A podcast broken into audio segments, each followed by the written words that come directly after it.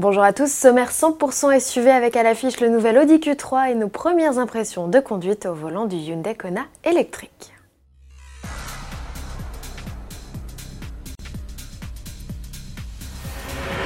Avant cela, le groupe Fiat Chrysler est en deuil. Sergio Marchionne, son emblématique patron depuis 14 ans, est décédé.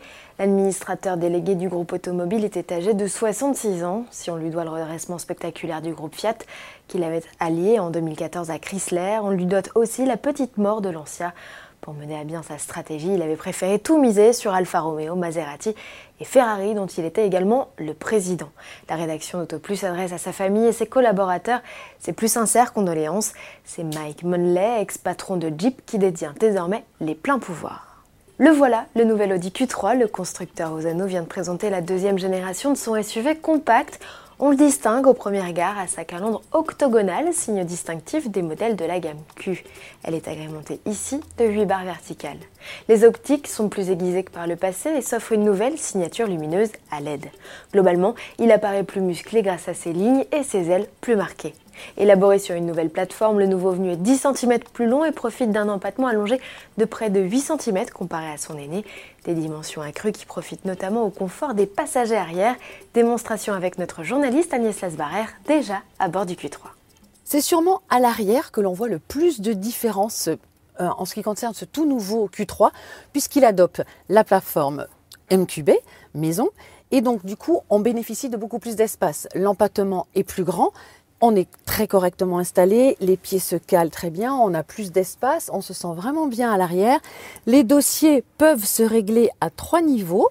Et puis surtout, chose qu'il n'avait pas précédemment, il bénéficie maintenant d'une banquette coulissante. Et ça, ça sera très pratique. Et puis ça lui permettra aussi d'aller défier certains de ses rivaux, comme le BMW X1. La banquette coulissante sur 15 cm permet aussi de faire varier le volume de coffre. La capacité, l'un des points faibles de la génération précédente, devient l'un de ses atouts avec un espace de chargement compris entre 530 et 675 décimètres cubes. Au poste de pilotage, tout change aussi. Comparé au modèle de 2011, le Q3 gagne un combiné d'instruments numériques de 10 à 12,3 pouces selon le niveau de finition. L'écran multimédia au centre de la planche de bord est tactile. Il embarque de nouvelles fonctionnalités comme la commande vocale. En option, il est même capable de communiquer avec d'autres Q3 pour vous avertir d'un danger ou de vous suggérer un itinéraire en fonction de vos trajets précédents. Bien entendu, les aides à la conduite sont de la partie, avec sur les versions les plus chics, les fonctions de conduite semi-autonome ou de stationnement automatique. Sous le capot, Audi propose 3 essences et 2 diesels de 150 à 230 chevaux, des blocs disponibles avec ou sans la transmission intégrale en boîte manuelle ou automatique.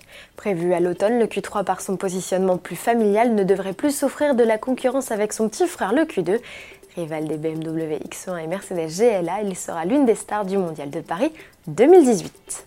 À découvrir également dans les allées du salon parisien le Hyundai Kona électrique. Le carnet de commande du modèle vient d'ouvrir. Il est proposé en deux niveaux de puissance, 136 et 204 chevaux avec une autonomie théorique de respectivement 312 ou 482 km. Mélina Priam a eu la possibilité d'essayer la version la plus performante. Elle nous livre ses impressions de conduite en vidéo. Le Kona électrique n'affiche pas le même tempérament routier et n'offre pas du tout les mêmes sensations de conduite que euh, son homologue thermique. Il partage certes la même plateforme, mais ses trains roulants sont complètement spécifiques. De plus, le Kona électrique pèse près de 350 kg de plus, la faute bien sûr aux batteries. Il n'est pas pâteau pour autant, simplement il n'aime pas être bousculé. Euh, il euh, privilégie plutôt le confort, la douceur de conduite que les performances.